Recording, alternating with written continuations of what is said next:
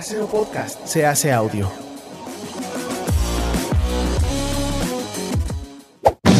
¡Chavos, banda! Este programa es patrocinado por ustedes mismos. Si quieren apoyar nuestro proyecto, lo pueden hacer por medio de Patreon en patreon.com diagonal herejes el podcast.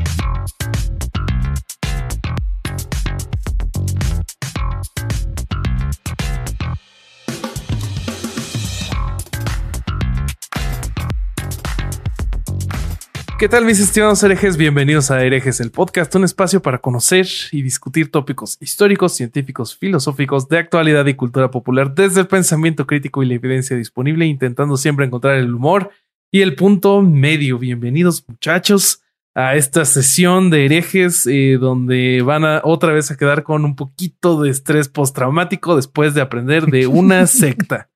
Yo soy Bobby, me acompañan los abogados del diablo, mis coanfitriones en esta sociedad igualitaria. El Alejandro Vázquez Espilicueta, el Vasco. ¿Cómo estás?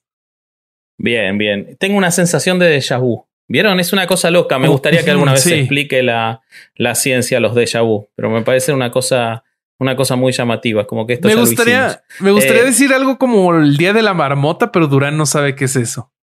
Claro, no vas a ver de qué estamos hablando. Exactamente.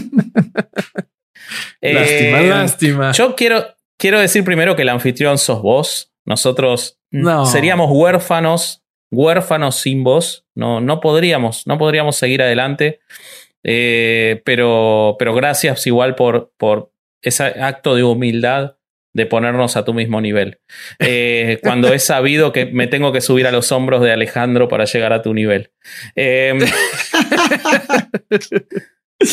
yo, lo que me pasa con el episodio de hoy es que es la primera vez que vamos a hablar de un culto que me ha pegado en, en casi primera persona. Sí. Y sí, que eh, hasta tengo la sospecha después de haber vuelto a investigar que en algún momento intentaron cooptarme. Estoy seguro que para numerario, no van a entender el chiste ahora, pero los numerarios no cogen, muchachos. Así que estoy seguro que para numerario me, me quisieron captar. Eh, lo van a entender más adelante. Híjole, pues qué bueno que no te atraparon, porque si no, tus, tus, tus tres creaciones no las tendríamos aquí en, en la tierra. Eh, permítanme presentar entonces al Lamborghini de este estacionamiento llamado Herejes el Podcast. ¿Cómo estás? Oh, mames. Está rascando ya al fondo, güey. Pero ¿Cómo bueno. estás? Este, ¿qué pedo? ¿Cómo están? ¿Qué tal? Grabando en sábado. Sí, sí. Este, pues Con, con luz del día, mira nomás. Tú con luz del día. Sí, Es raro. Bueno, Sí, sí. Vasco ahí tiene las estrellas, ¿no? Sí. yo tengo así, tengo un, un cielo estrellado. Oye, Pero- pues sí, el, el, el, el tema de hoy está bastante interesante y sí, sí, sí como que nos alcanza a pegar de manera más directa que otros Sí. y, y pues venga, cabrón, o sea, vamos a sacarle las tripas a esta, a Pues esta sí. secta fresa. Pues vamos a hablar de la. sí, sí, es bastante fresa. Vamos Sí, a hablar, totalmente. muchachos, de la obra de Dios o del Opus Dei, como se dice en latín.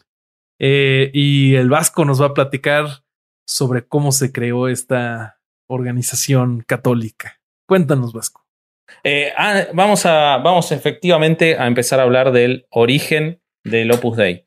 Eh, ¿Qué pasa? El Opus Dei es una creación de una sola persona con una convicción absoluta de lo que él consideraba que tenía que ser la iglesia y de lo que él consideraba que la iglesia estaba dejando de ser. Una persona sin mucha formación que no ha dejado una construcción intelectual importante, eh, que probablemente, como vamos a ver, su libro más importante, que creo que Roberto tiene entre sus dedos, eh, ha sido plagiado, como vamos a ver, ahí está Camino, pero que sin embargo logró construir una estructura de poder y dinero casi insólita, que no en vano ha sido llamada por muchos la iglesia dentro de la iglesia.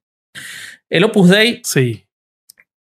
fue creado en 1928 por José María Escriba Albas de Balaguer.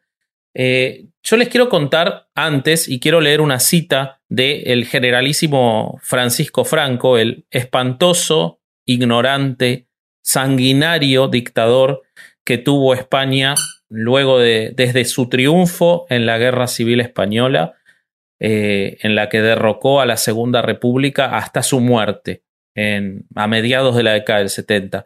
Y Francisco Franco fue un socio fundamental de Escriba en el éxito del Opus Dei. Y entonces me parece importante empezar leyéndoles esta cita, que él dijo que para la gran obra de redención de un pueblo, el fanatismo y la intransigencia son indispensables cuando se encuentran en posesión de la verdad. A vuestra fe y a vuestro fanatismo les corresponderé con el mío. Vean cómo acá hay dos elementos, si quieren tres, pero dos que son sustanciales para cualquier dictadura, pero también para lo que es el funcionamiento absolutamente vertical del Opus Dei, que son el fanatismo y la intransigencia. Y, vamos a ir viendo a lo largo del episodio. se negó siempre, bueno, siempre se ha negado, ¿no? Entre el Opus Dei y, el régimen de Franco, ¿no? Eh, bueno, en realidad no. De hecho, le, dio, le otorgó eh, mucha carga intelectual el Opus Dei al gobierno de Franco. Lo que se ha negado es que el Opus Dei haya participado en las decisiones de las actitudes más sanguinarias del franquismo, de eso se han despegado, pero no de, su, de, cómo compartieron el poder. Eso está, eh, bueno, lo vamos a ir viendo, pero está expreso en muchas conductas, particularmente a partir del giro que tuvo el gobierno de Franco en 1952 cuando se empieza a acercar a, Estados Unidos y al capitalismo.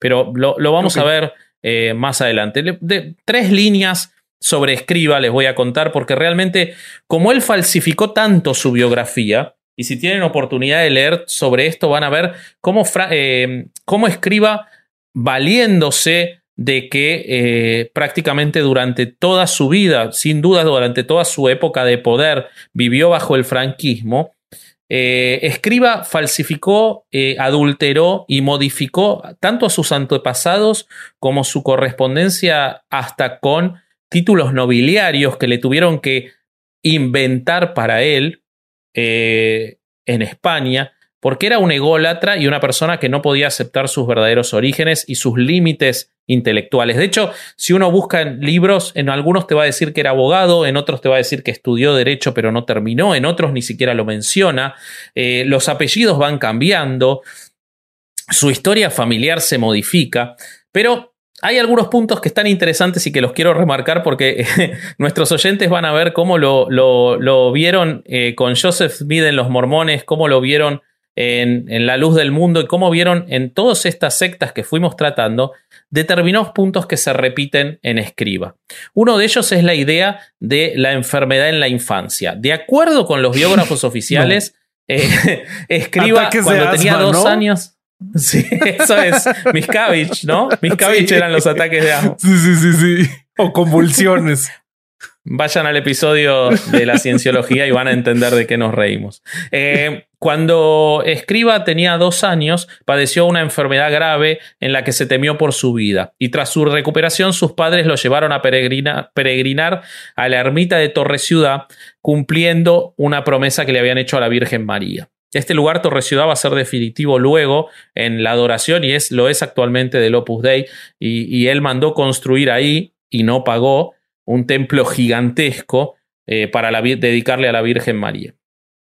Eh, eh, la familia sufre muchos padecimientos económicos y esto lo lleva, se conocía que una forma muy habitual en esa época de poder salvarse o de tener una seguridad económica para ti y para tu familia era ingresar al seminario razón por la cual entró Durán al seminario, por ejemplo, ¿no? Durán pretendía hacerse millonario con las limosnas. este, sí, cuando vi que no jalaban mucho, que no iban muchos feligreses ahí, dije, no, no es lo mío. mejor hago mi podcast. Y aquí cobro. Bueno, y ahora sí. Ahora estamos forrados con herejes. Ahora, ahora sí. Ahora lo logramos. Suscríbanse, por favor. Sí, suscríbanse a Patreon, que necesitamos que Alejandro. si no se. Si no se suscriben a Patreon, Durán vuelve al seminario. Hagamos una campaña, chavalón. Chavalón, te estoy No, hablando a no vos. mames, ¿yo por Hay qué, una campaña. No. Si no se suscriben al Patreon, Alejandro vuelve al seminario. Esa sería, digamos, nuestra Salvemos frase a Durán. para- Hashtag salvemos, Salvemos a a Durán. Durán. Exactamente. Exactamente. No, que- igual está viejito para ser violado, pero no importa, este, salvemos a Durán. Pero como les decía, entonces la familia estaba mal, él se mudan a Logroño porque el padre había quebrado y él ingresa eh, al seminario. Él dice en la historia oficial, porque acá vamos a ver cómo la historia oficial siempre está modificada, eh, su marketing, eh, para que en la Navidad de 1917 él ve las huellas de un carmelita descalzo pasar por la nieve y eso lo impresiona y deciden hacerlo hacerse sacerdote. La realidad es que, como Yo, les yo aquí contaba, tengo de una, hecho, una pregunta. sí, ¿Cómo sabe, cómo sabía él que eran las huellas de un carmelita descalza? ¿Firmó sus porque el huellas? resto usaban zapatos. ¿Lo vio boludo. pasar? ¿Y cómo sabía que Era era el un vagabundo normal y ya? Un Alguien que se quitó las chanclas, güey. En la No. nieve. Sí. Bueno, qué sé yo. si Igual es mentira la historia. Él dijo que era un carmelita descalzo. O sea, Ya, Igual ya desde ahí vemos el que fallas de en el nieves, pensamiento crítico.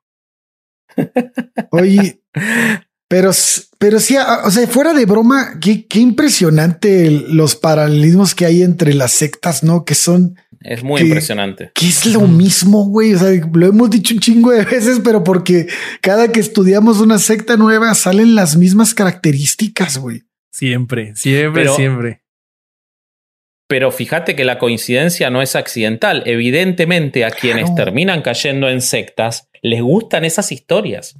Los conmocionan de alguna manera esas historias para seguir a esta gente, a este tipo de gente, de estos líderes carismáticos. Construyen una historia que, eh, eh, que es la que quieren ver. Jim Jones también, si bien nunca hablamos. Ah, Sí. sí, ustedes eh, hemos hablado en la primera temporada, perdón, pero Jim Jones también había padecido muchas enfermedades en su infancia, según su relato. O sea, no es, no es este, accidental. Bueno, eh, la vida de Escriba sigue. De acuerdo con la biografía oficial, era un excelente alumno. De acuerdo con otros, era una persona mediocre, sin mucha eh, cultura general, eh, pero muy ambicioso. En 1922 recibe grados de hostiario, lector, exorcista y acólito. Luego muere su padre, él queda como cabeza de la familia. Se muda a Madrid y en Madrid él cuenta que tiene una visión el día 2 de octubre, que casualmente es el día en la que la iglesia celebra la fiesta de los ángeles custodios. Él dice que se encontraba rezando y eh, se le aparece por completo la obra y eso lo instruye a que él tiene que llevar adelante el Opus Dei. Eh, la realidad o lo que más probablemente haya pasado es que eh, Escriba estaba horrorizado por el crecimiento de movimientos sindicales, comunistas y republicanos. De hecho, un par de años después se constituiría la Segunda República. Estaba horrorizado por la existencia de instituciones de enseñanza libre eh, eh, que estaban llevando a profesionales hacia su lado y a gente de dinero hacia el lado de la instrucción liberal que iban a alejar eh, a España, era su temor, de esta iglesia integrista y retrógrada que dominaba España en ese momento junto con el ejército. Eh, y entonces él funda una institución integrista, es decir, en la que la iglesia tiene la responsabilidad determinante de conducir los rumbos de sus fieles, que luego va a llamarse el Opus Dei, para poder asegurar y llevar a su lado a todos estos jóvenes profesionales e intelectuales que él veía que se iban alejando. Hay algo que tiene que quedar claro de, de Escriba. Jamás le interesó la gente de a pie. Desde el día uno, Claro. su interés fue por los poderosos y los ricos y los profesionales. En una España predominantemente rural, en la que empezaba a haber un movimiento obrero, pero que predominantemente era rural, en, la que, en lo que los índices de analfabetismo eran enormes y en los que la iglesia tenía un poder sobre la masa de la población que él quería asegurarse que no se pierda en las altas esferas. Escriba eh, entonces funda el Opus Dei, es un convencido de la necesidad de este tipo de instituciones para contrarrestar instituciones liberales como las que estaban apareciendo, que él decía que habían sido creadas por el diablo. Entre 1928 y 1941. Por supuesto. o sea, eso, eso, eso iba, eso te explica mucho de por qué en el futuro va a tener tan buena relación con Juan Pablo, güey. O sea, tenían una, una idea muy parecida, güey, ¿no? Sí. Sí, sí, la, intelectualmente la idea de Juan Pablo y de él son muy, muy similares. Juan Pablo yo creo que era una persona más preparada, pero eh, el desprecio absoluto que tenía por el comunismo y el temor que le tenía, tengamos en cuenta que escriba Pasa una pequeña parte de la guerra civil en territorio republicano. El SCAP primero está cinco meses escondido en un psiquiátrico para no tener que enfrentarse a la guerra y deja que otras personas, eh, eh, como Isidro Solórzano, que fue probablemente el que mayor carga intelectual le dio el Opus Dei, pero que era argentino y entonces podía permanecer en Madrid protegiendo y alimentando y llevándole comida a los eh, seguidores del Opus Dei que se encontraban detenidos, mientras que Escriba escapó a Francia para luego reingresar a Barcelona, que ya estaba bajo el dominio de los rebeldes, es decir, de lo que luego sería el gobierno de Franco. Entonces, Escriba le tenía un temor a, a todo lo que era el comunismo y los movimientos sindicales tremendo y un desprecio tan grande que él consideró que el nazismo era providencial porque, es decir, enviado por la providencia, enviado por Dios, porque permitía combatir el comunismo. Y él dijo años después que Hitler había sido injustamente acusado de matar a 6 millones de judíos cuando él solamente había matado a 4. ¿De acuerdo? O sea, eso, eh, está, eso, es durísimo, durísimo eso que estás diciendo, pero, pero va muy acorde con la ideología de la Iglesia Católica en esos tiempos. La Iglesia Católica siempre este, festejó los cumpleaños de Hitler y, y, apoyó la educación este, del, del, nazismo, güey. O sea, Sobre todo en Roma y en España, ¿no? Porque en Francia se veían movimientos más liberales. Sí, bueno, sí, sí, pero sí, pero va como de la mano con toda la ideología que se que, que estaba manejando la fuerza más grande de la Iglesia Católica en ese momento. O sea que no se sale del. Va con el guacal, vaya. Totalmente. Él había fundado en 1933, antes de que, se, de que explote la, guerra, eh, él, él, había fundado una academia que se llamaba DYA, supuestamente porque era de derecho y arquitectura. Él los acogía en esa, en esa institución, era un centro religioso universitario. Los más allegados a él consideran que este nombre era Dios y audacia, pero él no lo podía decir por ese momento y entonces por eso decía que era derecho y arquitectura. ¿De acuerdo? En el 39, terminada la guerra, él vuelve a Madrid y el Opus Dei empieza a tener una expansión muy fuerte por toda España y empieza a llegar a los núcleos de poder de la iglesia. En el 41, tengamos en cuenta que ya había vencido Franco y entonces estamos hablando de una eh, dictadura autoritaria en ese momento todavía formada a la usanza del fascismo de Mussolini y de Hitler.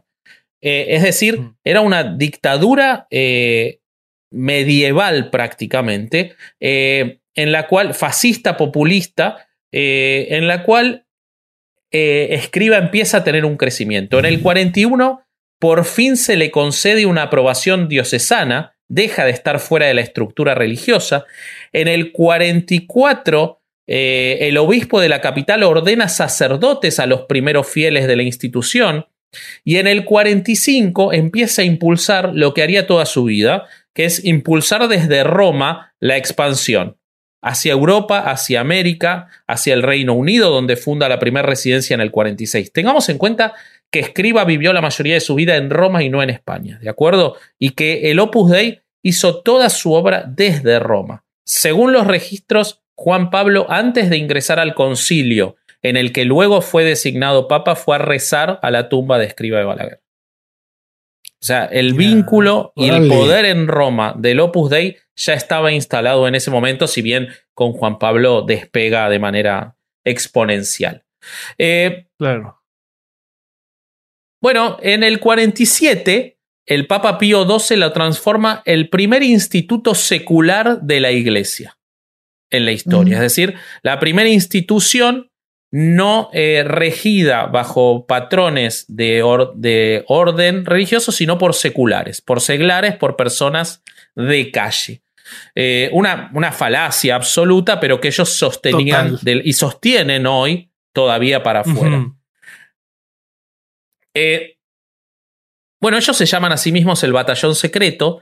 Es un grupo confesional de élite que alrededor del mundo tiene hoy en 90 nacionalidades 76 mil miembros. Bueno, les, quiero contar un poquito, vamos a reírnos un poco de esa porquería que tiene Bobby en su, en su mano, que parece chiquito en esa mano gigante, que es el libro Camino. ya lo perdí, aquí está, aquí está, aquí está, miren. Yo les dije, ahí está, mírenlo. ¿De dónde lo sacaste, Rob? Me interesa. Este librillo me lo dieron cuando ingresé en la Universidad Panamericana a estudiar administración y marketing, al igual que todos mis compañeros. La universidad es del Opus. Es del Opus. Es hija de la Universidad de Navarra, también del Opus. Claro. Ya eh, un poquito más adelante les, les cuento de las escuelas. Yo traigo esos datos. Dale. Perfecto. Yo les dije que, era, que no era un intelectual y que era una persona muy limitada. Y sin embargo me van a decir, bueno, pero Camino es un libro trascendente, importante, que de hecho el Observatorio Romano, el periódico oficial del Vaticano, eh, dijo cuando ese libro fue publicado eh, en el año 1934, dijo que Monseñor Escriba de Balaguer ha escrito una obra maestra inspirándose directamente en el corazón y al corazón llegan directamente uno a uno de los párrafos que forman Camino. Camino consta de 999 puntos para meditación personal con aspectos de la cristiandad como la oración, el trabajo, la virtud, el apostolado. Eh, y él siempre dijo que eran fruto de su propia oración y de su experiencia sacerdotal. Bueno, hay un estudio de Ángel Gómez Moreno de 2019, eh, que, ha que es un filólogo que descubrió que Camino está plagiado prácticamente palabra por palabra de una obra llamada El alma victoriosa de la pasión dominante por medio del examen particular de la conciencia, de los ejercicios cotidianos y de la práctica de las devociones, un libro de 1758 del jesuita aragonés Francisco Javier Hernández. Un libro que era muy popular en su tiempo, un libro que era muy popular en su tiempo, pero que luego se perdió en el camino. ¿Y por qué Escriba lo conocía? ¿Por qué? ¿Por qué él lo conocía? Porque Escriba era aragonés y este libro también. Y Escriba trabajó mucho en, durante años antes de llegar a Madrid en diversas parroquias en las que hizo mucha eh, observación y tenía acceso a bibliotecas. Y se supone que él tuvo acceso a ese libro y se aprovechó de que el libro había perdido su conocimiento eh, porque había sido olvidado, pensemos que en 1758, y entonces lo tomó y lo copió. Este filólogo no tiene dudas de ello, si bien no habla de la palabra plagio, porque estamos hablando del Opus Dei, pero eh, lo dice con, con prácticamente en, toda su, en todo su escrito. Tengamos en cuenta que hasta el 2008, que es el último dato que yo tengo, se han publicado cerca de 4 millones y medio de ejemplares de Camino en 43 idiomas. Es una de las obras más editadas de apologética eh, en, el, siglo XX y XXI. Eh, es un éxito de ventas. Sí, sí, sí. Quiero leerles una cita que es eh, que va a marcar, que les va a mostrar, si bien en el curso de esto van a, aparecer otras, pero hay muy importante porque refleja la mentalidad del Opus Dei que considera malo el espíritu crítico y el examen libre de hechos y de ideas. Es decir, considera eh, reprochable herejes el podcast, básicamente, y que rechazan el diálogo, la tolerancia o el debate de dogmas católicos y de los reglamentos internos de la institución. Los reglamentos internos no pueden eh, ser discutidos. Bueno, Camino tiene algunas máximas sobre esto. Por ejemplo, cito textual a Escriba, a San, eh, a San Escriba. Un hombre, un caballero transigente, volvería a condenar a muerte a Jesús. Miren lo que implica esto. Una persona que puede transigir, que puede discutir con otros, que no es dogmático, volvería a condenar a muerte a Jesús. Fíjense lo que le está diciendo a su gente. La transigencia es señal cierta de no tener clara la verdad, por supuesto. Cuando un hombre transige en cosas de ideal, de honra o de fe, ese hombre no tiene ideales, honra ni fe. Sé intransigente en la doctrina y en la conducta, pero sé blando en la forma. Es decir, parece, sé un populista, parece que va, o un demagogo, parece que vas a ser transigente, pero en realidad no estés dispuesto a cambiar tus ideas. La masa de acero poderosa envuelta en una funda acolchada. Él lo define así. Sé intransigente, pero no seas cerril. Y después, la última que, me parece, que me parece hermosa, que si nos está escuchando el diseñador de nuestro merchandising, a mí me gustaría que sea una nueva frase de herejes el podcast, que es, la intransigencia no es intransigencia secas, es la santa intransigencia. No olvidemos que también hay una santa coacción. Madre. Hola, verga, güey. No, ese güey está cabrón porque, porque sabes que o sea, también veo en él como muchas ideas de del tiempo de Hipona, güey. O sea, e, este güey este, ve, por ejemplo, en el cuerpo físico como algo malo, como un este. Como un eso, eso, está cabrón, güey. Está cabrón porque él dice que, que nuestro cuerpo físico es, es nuestro enemigo. Él decía eso. Entonces, al ser nuestro enemigo, eh, eso te da pie a, a tratar de, de enderezarlo. Y las formas de enderezarlo, pues las conocemos, ¿no? La flagelación, todo este tipo de cosas, que son las razones también por las cuales quemaban a las brujas, o sea, porque era quemar el cuerpo, porque el cuerpo te lleva al pecado. Entonces, yo, yo, pienso que eso es e, estas ideas de, miren, por ejemplo, les voy a, les voy a, a, contar, por ejemplo, San Jerónimo. San Jerónimo comparaba el matrimonio con un espino enmarañado, que dice, decía que solo había de servir para producir rosas, es decir, vírgenes entregadas a Dios desde la tierna infancia. Luego Gregorio de Niza decía, él, consideraba la sexualidad como la añadidura animal a la naturaleza pura y original del ser humano. Ambrosio de Milán veía en la sensualidad el motivo de la expulsión de Adán y Eva del paraíso. Y San Agustín de Hipona creía que el efecto inmediato y más visible de la caída de Adán fue la pérdida del control sexual hasta entonces asegurado. O sea, este, y, y por otro lado, escriba pedía a la juventud que dejara las cosas mundanas que achican el corazón y que fueran tras el amor. Y sí, que se las dejaran al opus, ¿no? Ah, claro. Después vamos, a ver, era, una, eso. Era una lucha directa contra el cuerpo, güey. Güey, este, hace ratito yo estaba platicando con mi papá. Mi papá estudió en el IPADE. El IPADE es la escuela de negocios que tiene el Opus Dei acá en México es uno de los. El, el, el MBA que, que, imparte el IPADE es este de los ranqueados más altos en Latinoamérica. Y cuando él estudió ahí, me contó que lo quisieron reclutar y que lo llevaron a una plática. Y que en un momento de la plática, quien estaba hablando dijo que él en su noche, en su luna de miel, no tuvo relaciones sexuales con su esposa para mostrarle quién mandaba. Ve eso. Madre, güey. Y ahí mi papá dijo, no, yo de aquí no soy y se paró y se fue.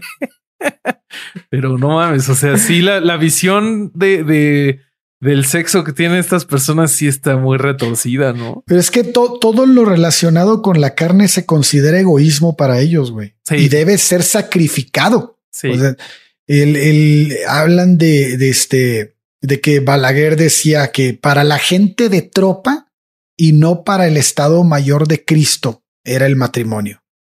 Y así, mientras comer es una exigencia para cada individuo, engendrar es exigencia solo para la especie, pudiendo desentenderse las personas singulares.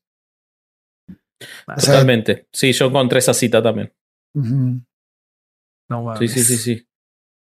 Si quieren, ya que estamos hablando de esto, les puedo contar un poquito eh, sobre cómo funciona ese reclutamiento y ese control sobre los miembros. Sí, eh, porque me parece que, va, que va a todo esto porque tiene mucho que ver con toda la cuestión de la sexualidad. Eh, bueno, el Opus Dei, y esto eh, ustedes me dirán qué encontraron sobre qué consecuencias tiene. Yo les voy a contar cómo lo estructuró Escriba y cómo se encargó de asegurarse de que funcionara en sus instituciones. se pone mucho énfasis en lograr que las personas se entreguen su vida al Opus Dei. Entonces, esto que habla Alejandro y Bobby de la sexualidad tiene que ver con eso. Si vos le quitas la sexualidad, bueno, no deja de ser porque existe el voto de castidad en general en la Iglesia Católica, pero para los sacerdotes, el Opus Dei se lo exige a las personas seglares también. Ahora después vamos a ver las categorías de las personas, pero esa exigencia está puesta en mucha más gente que en solamente en los sacerdotes. Pero si vos le quitas la actividad sexual, le quitas la actividad de relaciones a las personas, le quitas la posibilidad de enamorarse, que el sexo es, sociedad, es eh, vínculos, es amor, es familia, te aseguras el control. Van profundizando en por qué estamos hablando de una secta, ¿no?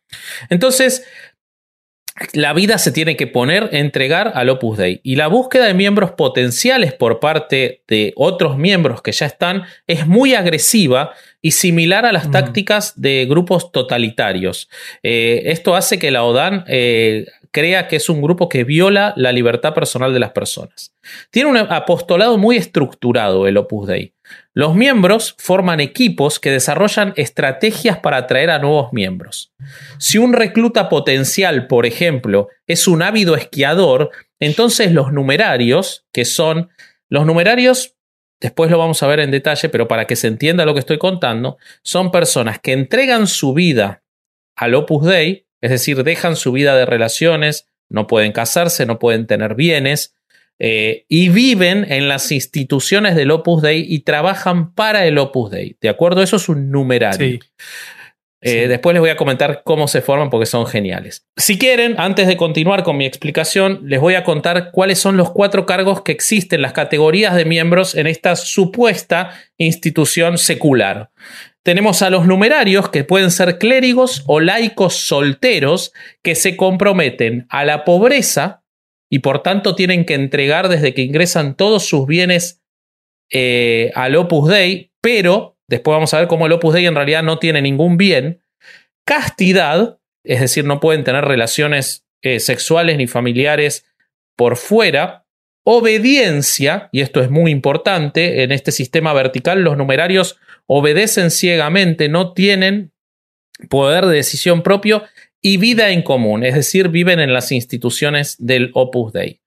Los agregados, que son iguales pero no llevan la vida en común, esto ocurre porque muchas veces no les interesa que determinadas personas estén dentro de las instituciones, eh, hay mucha discriminación y son muy eh, selectivos de a quienes, de hecho, eh, se supone que escriba, se supone no, su ex secretaria eh, que escribió un libro que se llama Tras el umbral, eh, indicó que existía un documento secreto, el documento de San Rafael, en el que se decía quiénes podían ser numerarios. Eh, por ejemplo, en las mujeres, si eran mujeres feas o con alguna discapacidad, no se le permitía que fueran numerarias porque no servían para la causa. feas, lo dice así determinado, lo dice así, mujeres que no tuvieran la belleza necesaria, dice, eh, así habla esta mujer que se encargaba cuando, cuando ejerció su cargo de seleccionar y de marcar la pauta de cómo se seleccionaban las numerarias. Eh, entonces a esta gente se le incita a ser agregados, es decir, a que donen, tengan pobreza, todo eso, pero que no sean eh, numerarios. Oye, Ale, este, ahí, ahí no se te hace muy parecido a la cienciología, güey. Claro. O sea, a mí me parece como que es muy relacionado, así que escogen, porque no, no solo, o sea, en cuanto a la belleza de las mujeres, bueno, pero eh, también escogen respecto de tu función en, el, en la sociedad. O sea, si tú eres una persona muy inteligente como abogado, vas a ser blanco de ellos. O sea, es, y si estás soltero, más, güey. Entonces, este, eso como que ellos, ellos van y, buscan un perfil específico, por lo que está diciendo, que, es muy parecido a la cienciología, güey. que, incluso como la cienciología no los mezclan. Ya ves que decíamos que tenían ciertos lugares para que vayan los actores y todos esos güeyes, pero que los otros de a pie iban a otros lados donde no se mezclaban. es muy parecida la, la discriminación entre los miembros. Y, este, y, yo te cuento una cosa más. bueno, los supernumerarios, que son laicos que viven en el mundo, pero que contribuyen financieramente, es decir, sería lo mismo, pero no tienen obligación de pobreza, castidad y obediencia ni vida en común pero también se los selecciona más específicamente entre los grupos de poder, entre los profesionales. Yo te voy a contar que a mí me pasó personalmente, el colegio al que fui no era del Opus Dei, pero en los 90, cuando yo terminé el colegio en el 99, no en el 64, como van a decir algunos, en el 99 terminé el colegio. Eh, y en ese momento, el colegio al que yo iba era el más, eh, digamos, el de la élite económica, social, católica más importante que había eh, en, Buenos Aires, o uno de los dos o tres más importantes para varones. Y a mí me pasó, yo no era muy creyente y no tenía nadie en mi familia desde ya del Opus Dei, no para nada, pero durante el último año del colegio, quien yo consideraba que era mi mejor amigo en ese momento, uno de mis mejores amigos, y dos más que yo sabía que era del Opus Dei, pero se decía, che, viste que la familia es del Opus Dei. Incluso con este en su momento lo decíamos así.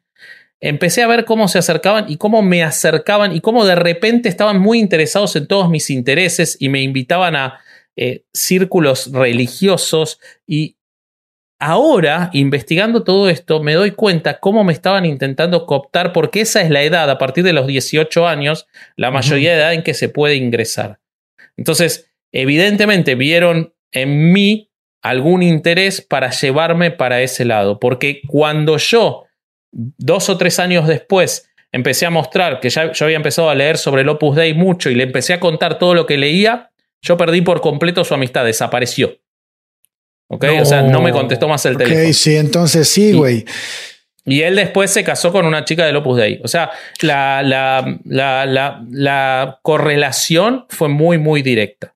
Obviamente no le debe haber gustado que yo le contara esas cosas y eso influyó, pero yo veo una, hoy puedo ver una línea muy directa con eso. Eh, a vos te había interesado mucho ese punto por el tema de, de los brazos, de los vínculos en la sociedad, ¿no, Ale? Sí, güey. Y sabes qué? Fíjate que ahorita me acordé de otra cosa. Hay una, hay una entrevista de que hizo, que le hizo Jack Valero a la BBC que Jack Valero es el portavoz, era el portavoz, no sé si todavía lo sea, pero es el portavoz del de Opus Dei en Reino Unido. Y este, y él dice que los numerarios, además de, de todo lo que platicaste, este, se encargan de la dirección espiritual y la formación de los demás miembros. Entonces, eh, para ello, obviamente, pues se le tiene que dar una educación especial en filosofía, en teología y doctrinal y bueno, en fin, que dura muchos años. Y son también los que por disponibilidad, porque como dijiste, no están casados, no tienen familia, viven dentro de la, en su mayoría viven dentro de la organización, este, eh, suelen ser muy activos en el proselitismo que se da este, para, para reclutar nuevos miembros. que es lo que estás hablando ahorita, güey. Entonces, Esa es tarea de los numerarios. tarea de los numerarios. Entonces, eh, esto, esto lo reconocen ya los numerarios de ahí, que esa es su chamba. no, es, no estamos ahí, ahí es algo que es así y, y es aceptado por ellos abiertamente. Pero también hay algo más. Estábamos hablando también del cuerpo, como el cuerpo era, era este, considerado por el fundador como un vehículo al pecado, ¿no? Que bueno, esta idea es viejísima, ya lo, ya lo hemos dicho. Y, eh, pero hay miembros y ex, y ex miembros de este grupo de numerarios que también han contado que se practican regularmente varias formas de mortificación.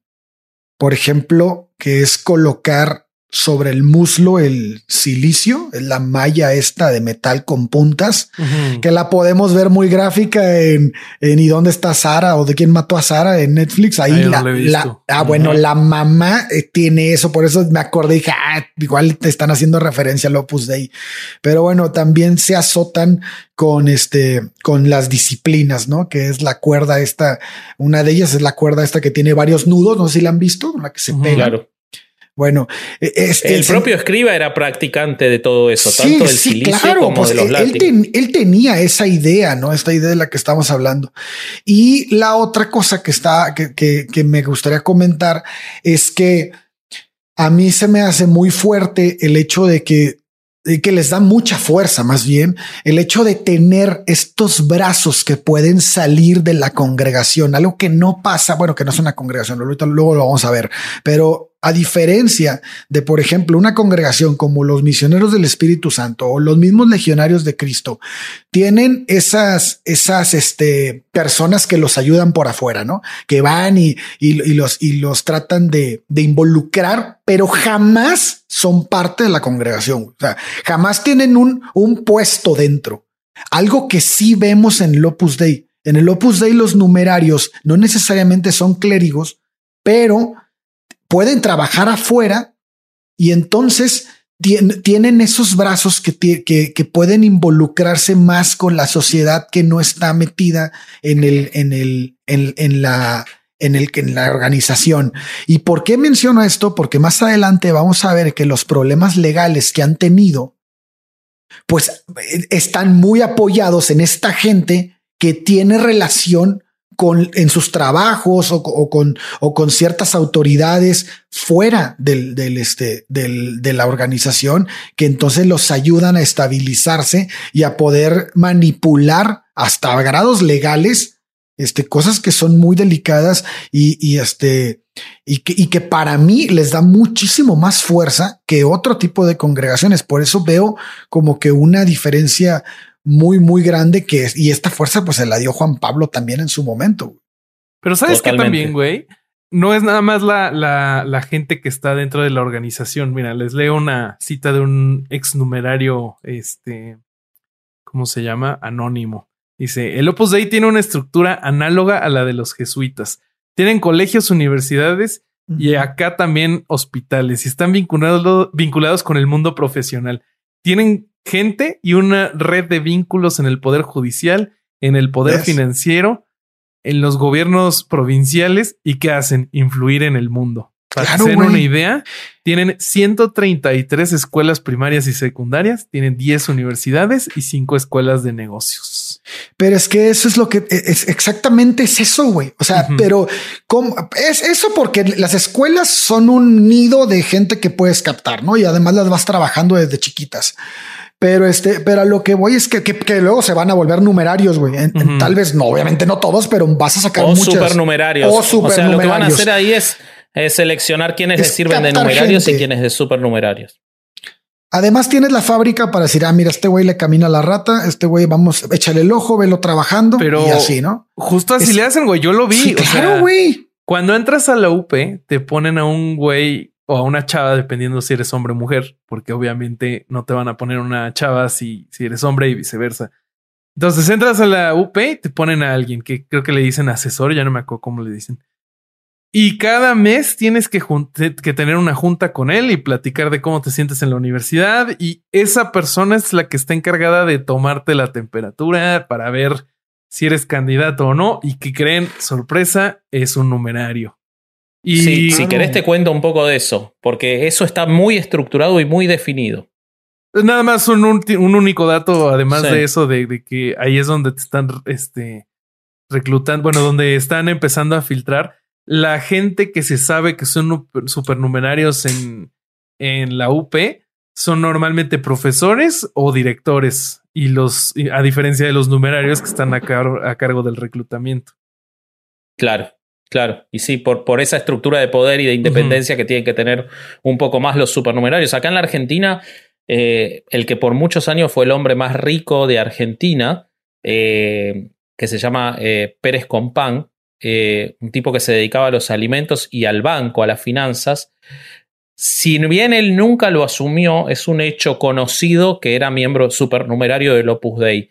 Y él puso toda la financiación para hacer la Universidad Austral, que es una universidad muy buena, pero que es del Opus Dei acá en la Argentina, y que abarca casi todas las áreas, y es una institución que la pagó íntegramente esta persona con donaciones a través de una fundación.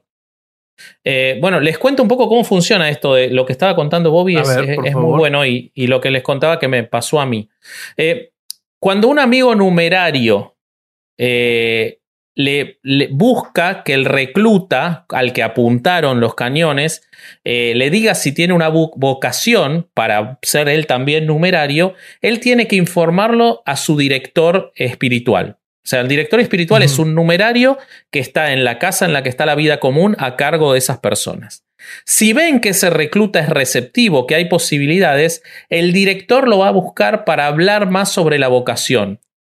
Eh, cuando los miembros del Opus eh, se suman a esa institución y finalmente son reclutados, se les dice que ellos, esto es un esquema piramidal, es espectacular. Bobby, vos deberías hacerte como te hiciste en su momento, que te sumaste a, los grupos de los aceites, esenciales, Deberías sumarte cinco años al Opus Dei como numerario y ver, este, y ver cómo funciona en tu caso. Pero... No, no va a funcionar porque, porque cuando estaba en la Universidad Panamericana, Panamericana eh, no pasa sus filtros. Yo creo que me vieron muy burro o muy feo. No sé qué pasó, pero nunca me intentaron reclutar. o muy cogedor a lo mejor. Y dijeron, este para numerario no va. Puede ser. Este. Bueno, ellos tienen que tener, se les instruye a tener entre 12 y 15 amigos que no sean numerarios, siempre mantener esa cantidad de amigos para buscar y siempre asegurarse que haya cuatro o cinco que estén cerca de buscarse. La, la amistad es el cebo. Y siempre se da el patrón de que los miembros del Opus Dei abandonan sus amistades con quienes probablemente no se unan al Opus Dei. Que es lo que les conté yo que me pasó a mí. Y ahí fue cuando me cayó la ficha de todo esto. 20 años después. Si ven que no va a haber posibilidades, se tienen que alejar. Tienen que informar periódicamente a sus directores espirituales sobre el progreso de su reclutamiento personal. Estos directores, que como les decía son laicos, son numerarios, completan estadísticas sobre sus amigos en los que tienen que indicar número de visitas apostólicas realizadas, si asistieron a meditaciones del Opus Dei, a retiros del Opus Dei, a confesiones, y esta información no se sabe cómo la utiliza, pero el Opus Dei va construyendo con esto su búsqueda de nuevos reclutas.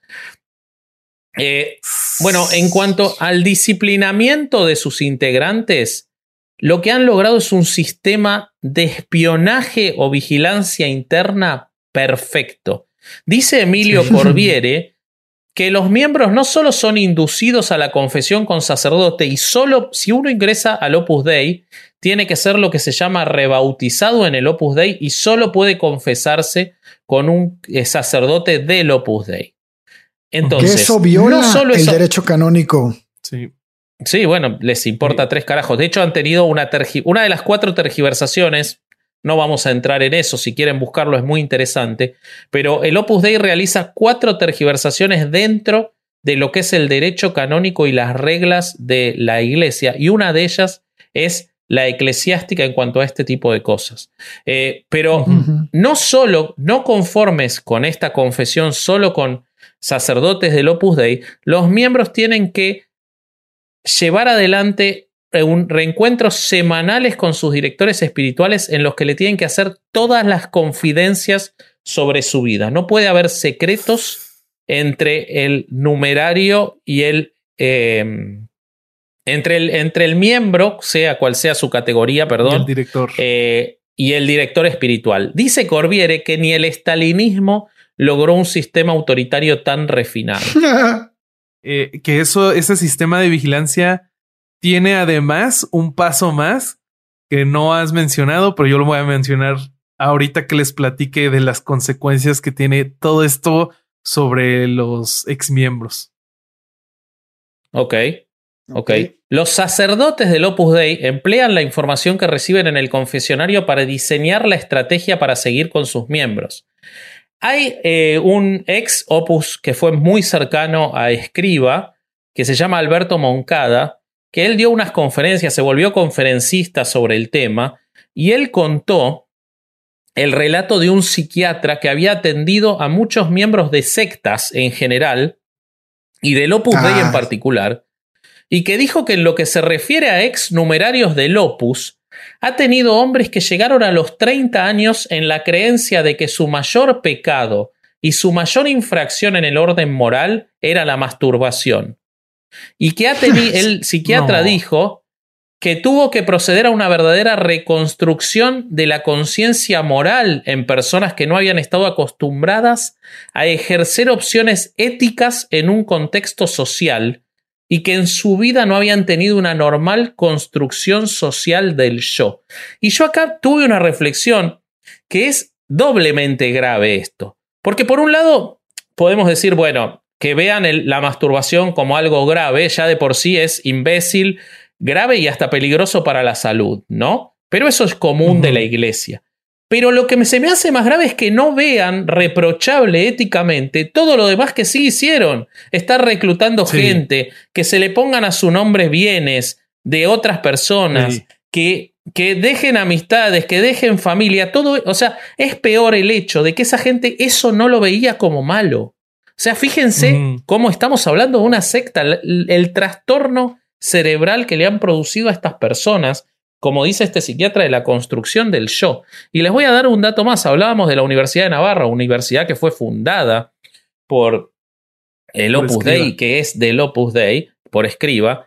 El jefe de psiquiatría clínica de la Universidad de Navarra en la década del 60, o sea, todavía estaba vivo escriba, tuvo que renunciar y abandonar la universidad y la obra, el Opus Dei, por negarse a efectuar tratamientos conformistas y tranquilizantes a los socios que llegaban con crisis personales. Es decir, la obra los, le, le obligaba a que él le dijera que todo estaba bien con eso que estaban sufriendo, para que no despertaran al problema que estaban teniendo.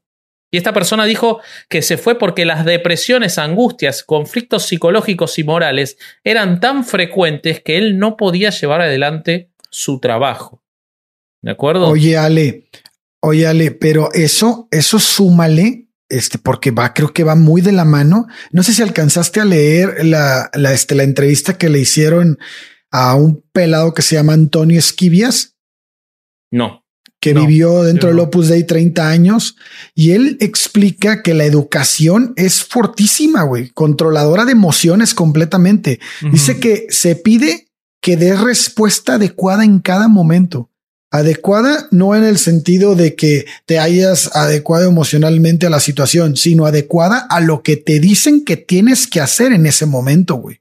Mm. Dice que no, que, que, que no se podía llorar, güey que era obligatorio ser fuertes, que no les permitían el llanto, güey. Que cuando él se sale de esa, de, del Opus Dei, ni siquiera sabía qué, qué escoger en el súper, porque había tantas opciones que no podía escoger, güey. No mames. No, no, sí, güey. No sabía usar una tarjeta de crédito, no sabía cómo funcionaba una, una tarjeta de crédito, güey. Y dice que le llegaban este teléfono, eh, eh, llamadas de otros exnumerarios que te habían tenido muchos años dentro del Opus Dei y que le decían que, güey, no sabían que era un tetrapack, güey.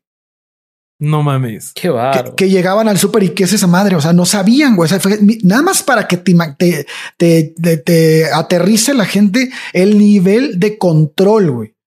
Mm. Porque también la televisión no está, no se las, no se las dan abiertas, güey. No tienen celulares, al menos, al menos no sino, sin una este, observación de, del numerario que, del que esté ahí revisándolos.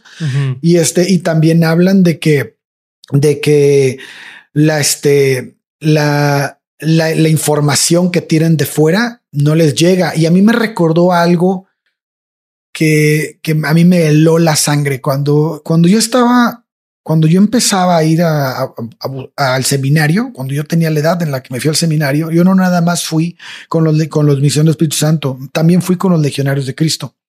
Y me tocó estar un fin, me tocó estar un fin de semana en Santa María de la Montaña, en Monte Nuevo León.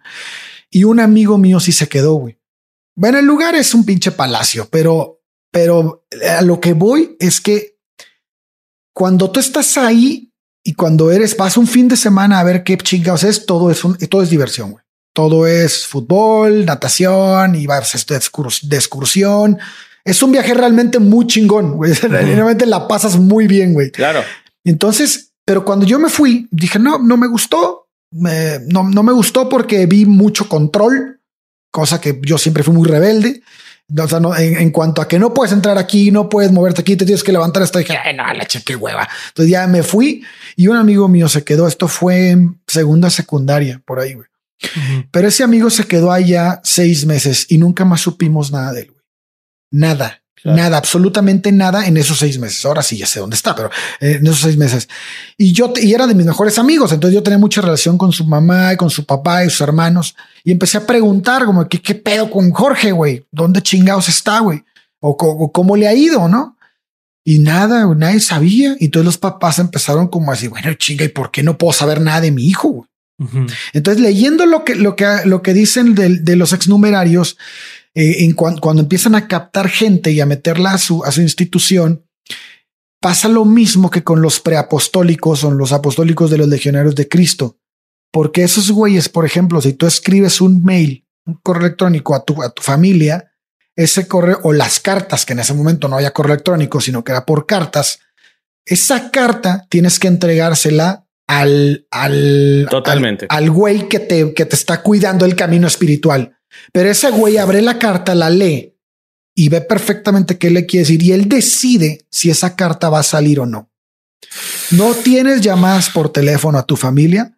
No vas en tu cumpleaños ni en vacaciones a tu casa. total, güey. No mames, güey. Y, y, cuando empecé a ver lo que hacen los ex numerarios, lo, perdón, los numerarios, ya con la gente que va entrando, es exactamente el mismo trato, güey.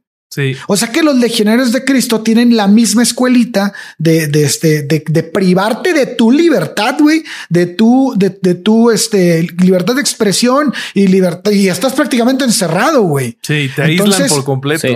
entonces esto es, güey, esto debería ser revisado incluso legalmente, güey. O sea, porque no, no puede ser posible que haya instituciones que manejen y ha sido, ¿eh? Claro. Y lo ha sido. Si quieren, les, les, cuento un poquito sobre la cuestión de quienes la han definido como una secta, porque todo lo que estás diciendo es muy interesante para ese punto.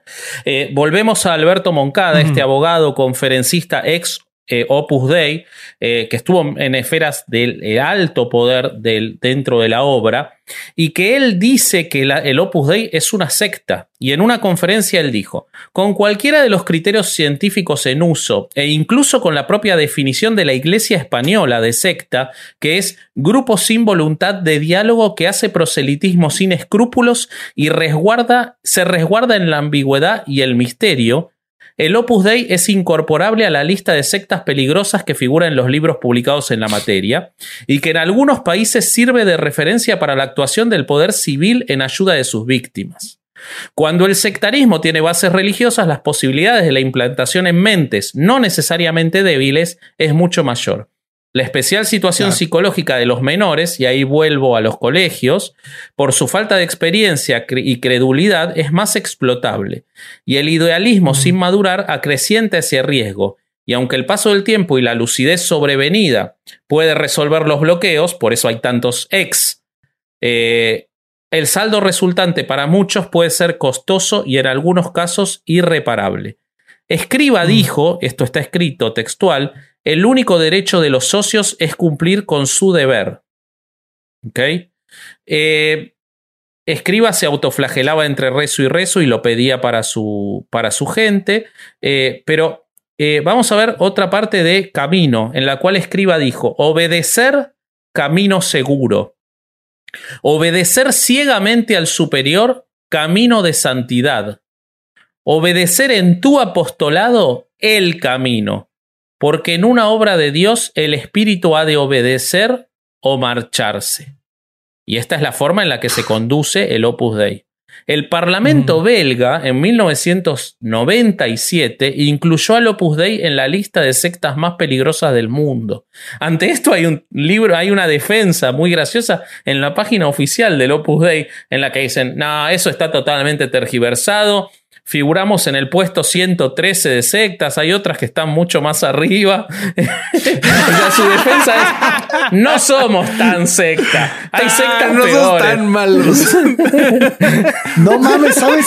¿Sabes que se pasaron de lanza, güey? Pero ¿sabes qué me, es real, lo voy a poner en las citas.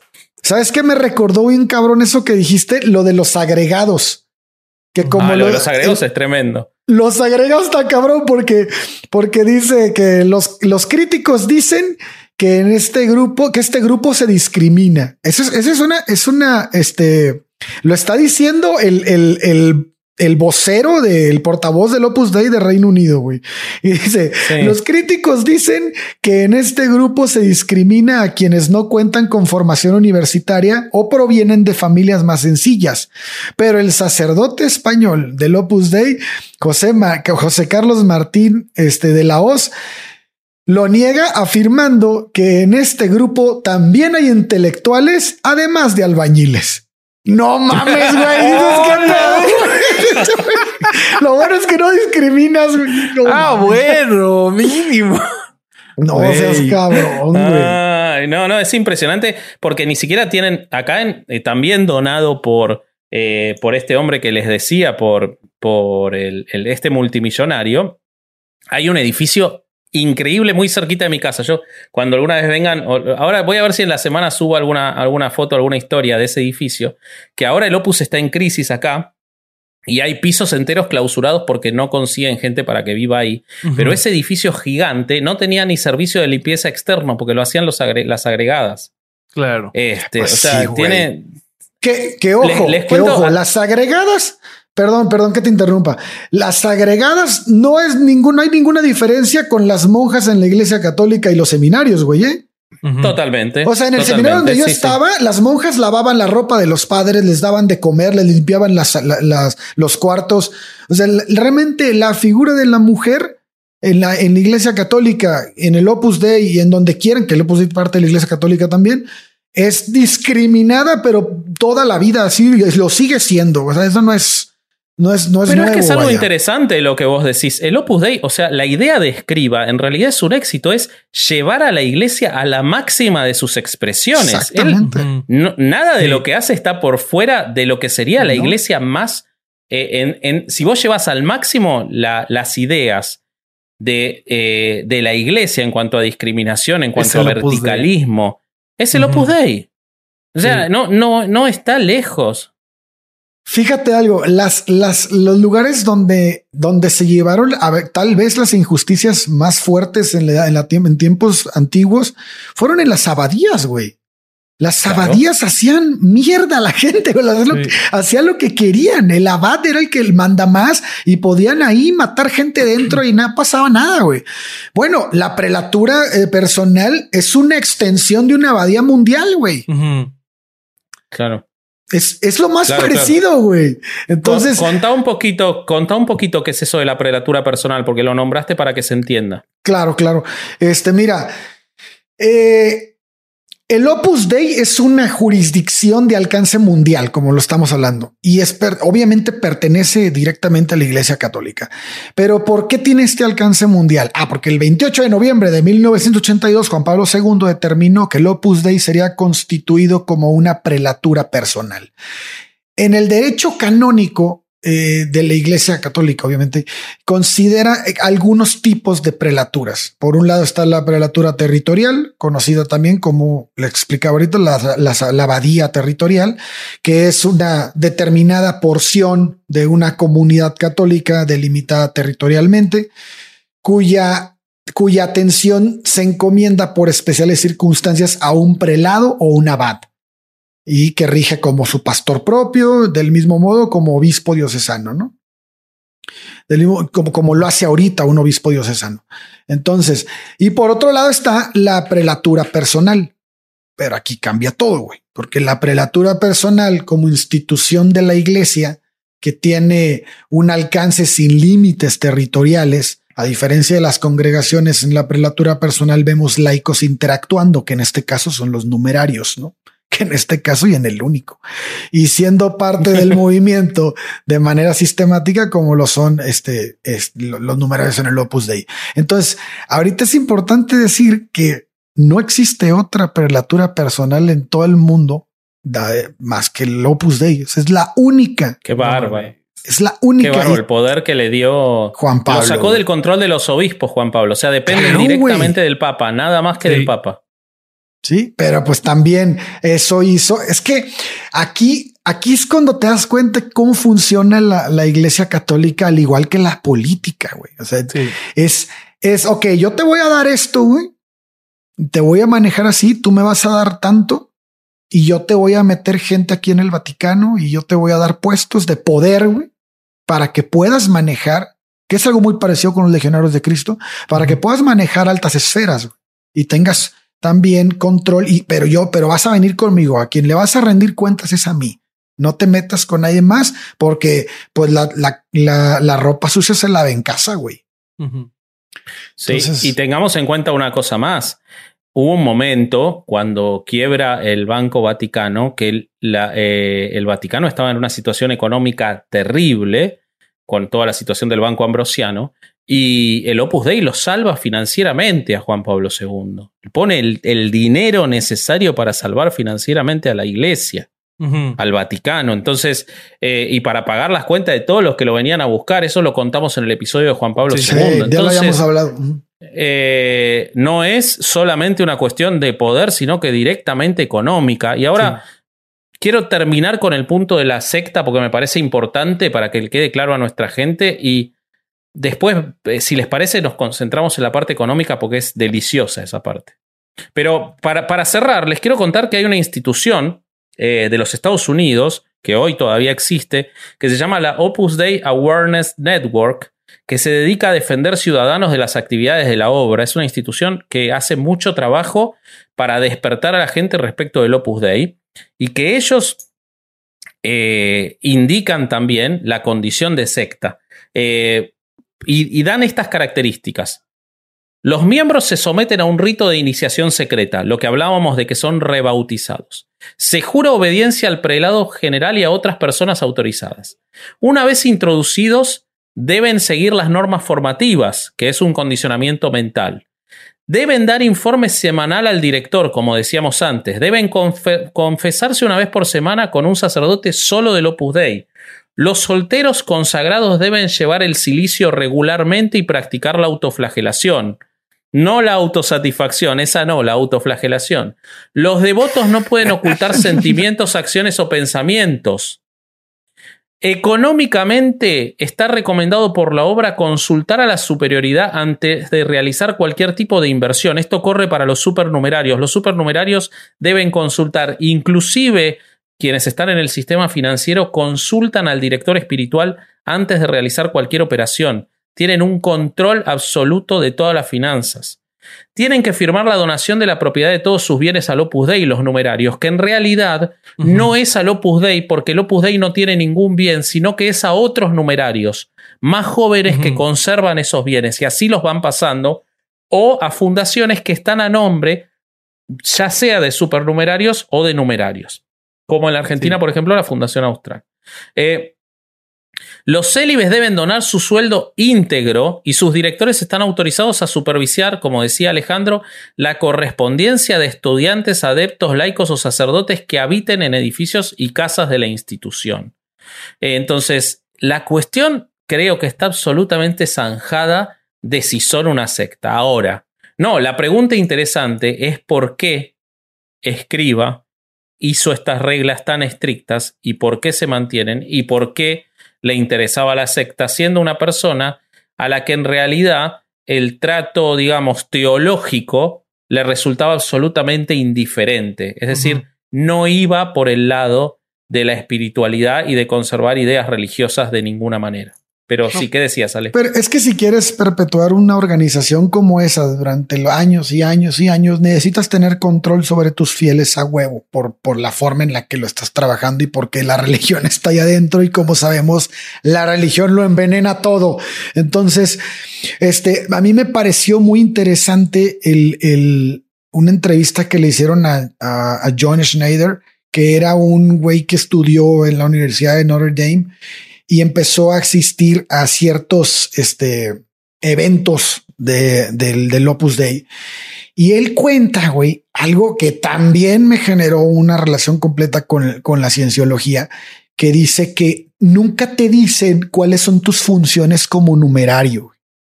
O sea, tú, tú estás preparándote para entrar, te están metiendo como que a la, a la secta, pero no sabes qué realmente tienes que hacer hasta que ya eres numerario.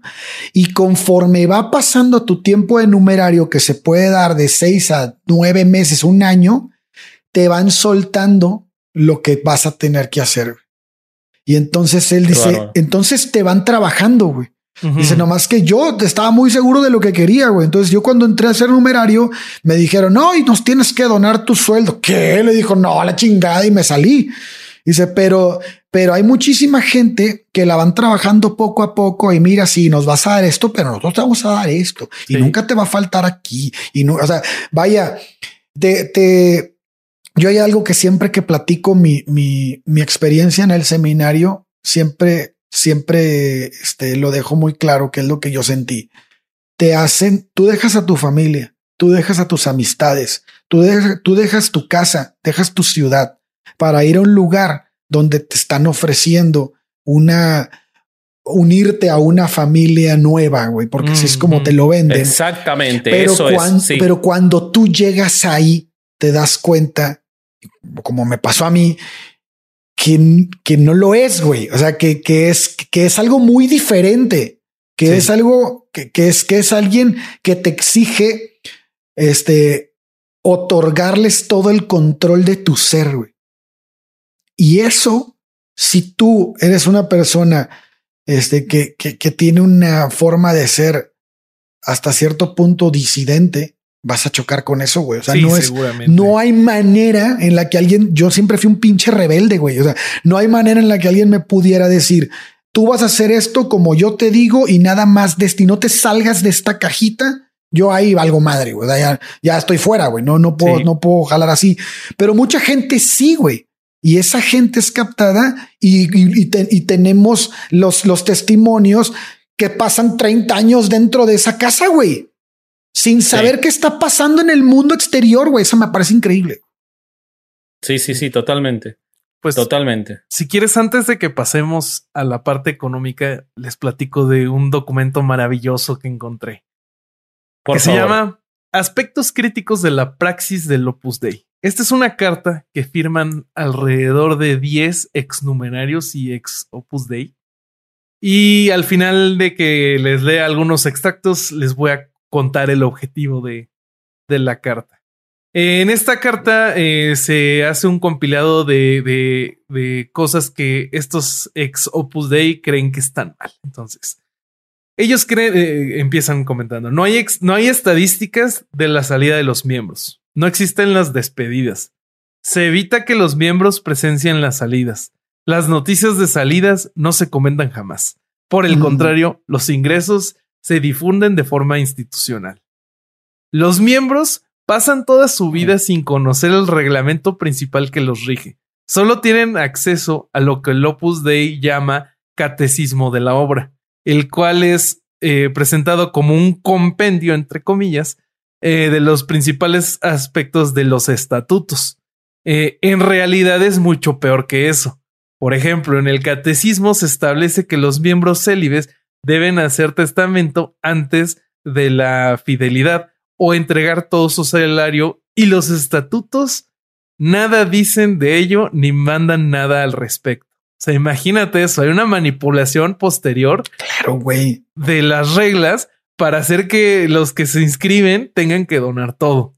Bueno, bueno. Existen muchas presiones tanto para entrar como para evitar las salidas. La coacción es principalmente moral y emocional con argumentos religiosos que hacen a la salvación eterna y argumentos psicológicos que hacen a la felicidad con verdaderas maldiciones hacia quienes se marchan. Por ejemplo, tener hijos autistas o con cáncer, etc. Te dicen, si te sales, tus hijos van a ser autistas, van a tener cáncer, retraso mental. Qué bárbaro. Terrible, ¿no? Qué, forma de controlar, güey. Porque además está puesto el temor de esta gente en cosas que eh, hoy en día pueden ser absolutamente eh, controlables y, llevadas adelante, pero tienen tanto miedo de ceder su vida a la realidad y, se aferran a esa seguridad que les da esta dictadura celestial y terrenal, que no quieren arriesgarse a ninguna otra cosa, que igual probablemente, obviamente no tiene nada que ver con estar en el opus o no, ¿no?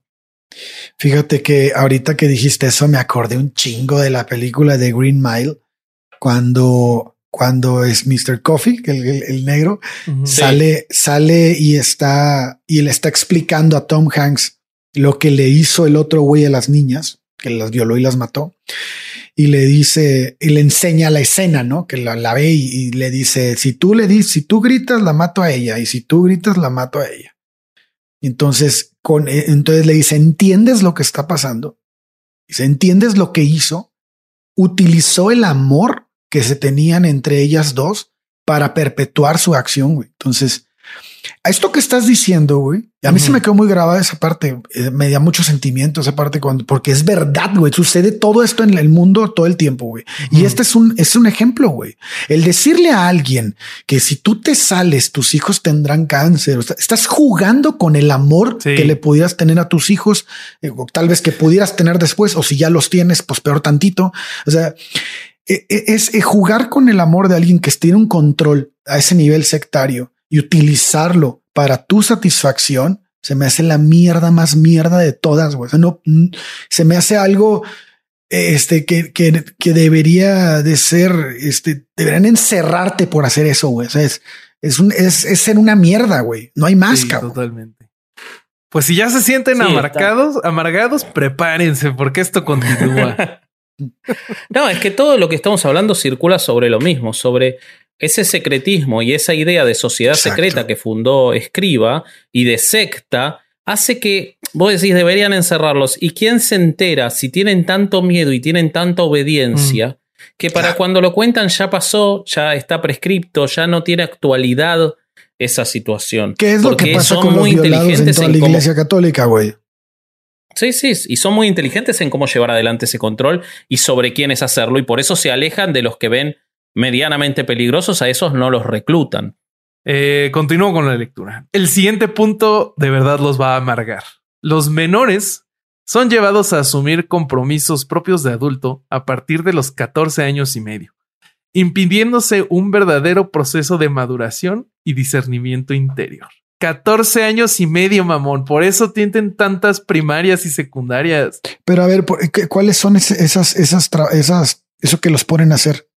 Em, ahorita te digo, checa. Al menos hasta hace poco, a quienes recién ingresaban como, entre comillas, aspirantes, figura jurídica con la cual el Opus Dei denomina a los menores que ingresan, se les aconsejaba ocultar su condición de miembros frente a sus padres. O sea, podía, er, er, un caso muy común era que tu hijo se hiciera aspirante del Opus Dei y ya estuviera dentro de, la organización y nunca te dijera, porque se le aconsejaba ocultártelo.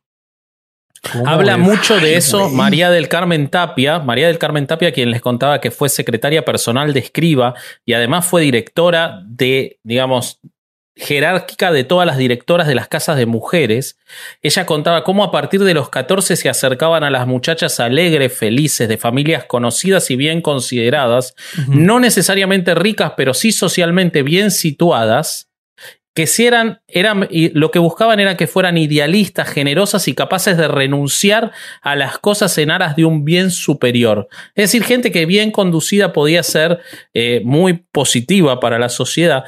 Y de los 14 años, esa es la edad, ¿eh? 14 años es la edad que está marcada en el libro de ella, para, en la que empezaban con esa búsqueda, pese a que solo podían admitirlo a partir de los 18. Pero a partir de los 14 empezaban a acercarse a esta gente. Así que sí, está absolutamente certero el dato. Ok, sí, sí, terrible. Ah, su madre, güey. Pobre Durán, lo estoy haciendo sufrir. Bueno, bueno, continuamos. Bueno, pero vos al Pero perdón, esa no es la edad en la que vos también fuiste al seminario, ¿vale? A los 15 años, casi con 16. Bueno, muy cercano. Es una edad en la que a ellos les interesa Buscar ah, esa, buscar esa, esa, eh, que la persona sea preparada pero influenciable, ¿no? Independiente pero influenciable. Sí. Pues yo siento que a los 15 años ya no eres tan influenciable, güey. Tuviste que haber tenido un trabajo anterior, ¿no? Debiste conocerme a mí a los 15 años. Porque yo, bueno, al menos yo cuando más empecé a cuestionar, que todavía fui muy creyente muchos años, pero cuando empecé a cuestionar, fue a partir de los 15 años. Bueno, pero tú a los 15 años ya navegabas los siete mares y cortabas cabezas, abordabas otros barcos. Güey. ¿Sabes qué? ¿Sabes qué? Lo que pasa es que mi, papá, mi papá siempre me dice, lo que pasa es que tú te clavas mucho en algo y te metes ahí. Y yo, pues sí, pues generalmente hago eso. Entonces, cuando yo dije, yo, yo quiero ser sacerdote, me clavé muy cabrón en eso y me clavé mucho y dije, no, no es por aquí, güey. ¿no? Mm, entonces, este, entonces creo que por eso siempre pienso que la actitud de disidente o de pensamiento crítico la traes desde chico, güey.